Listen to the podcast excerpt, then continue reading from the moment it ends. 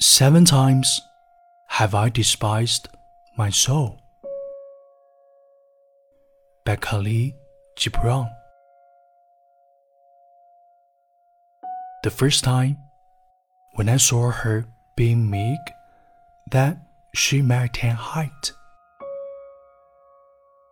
The second time when I saw her limping before the crippled.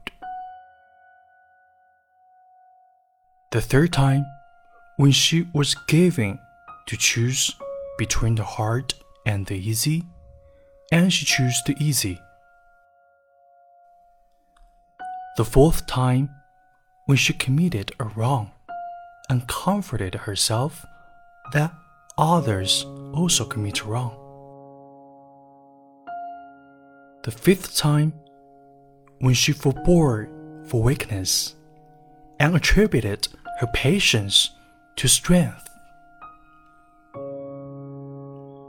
The sixth time when she despised the ugliness of her face and knew not that it was one of her own masks. And the seventh time when she sang a song of praise and deemed it a virtue.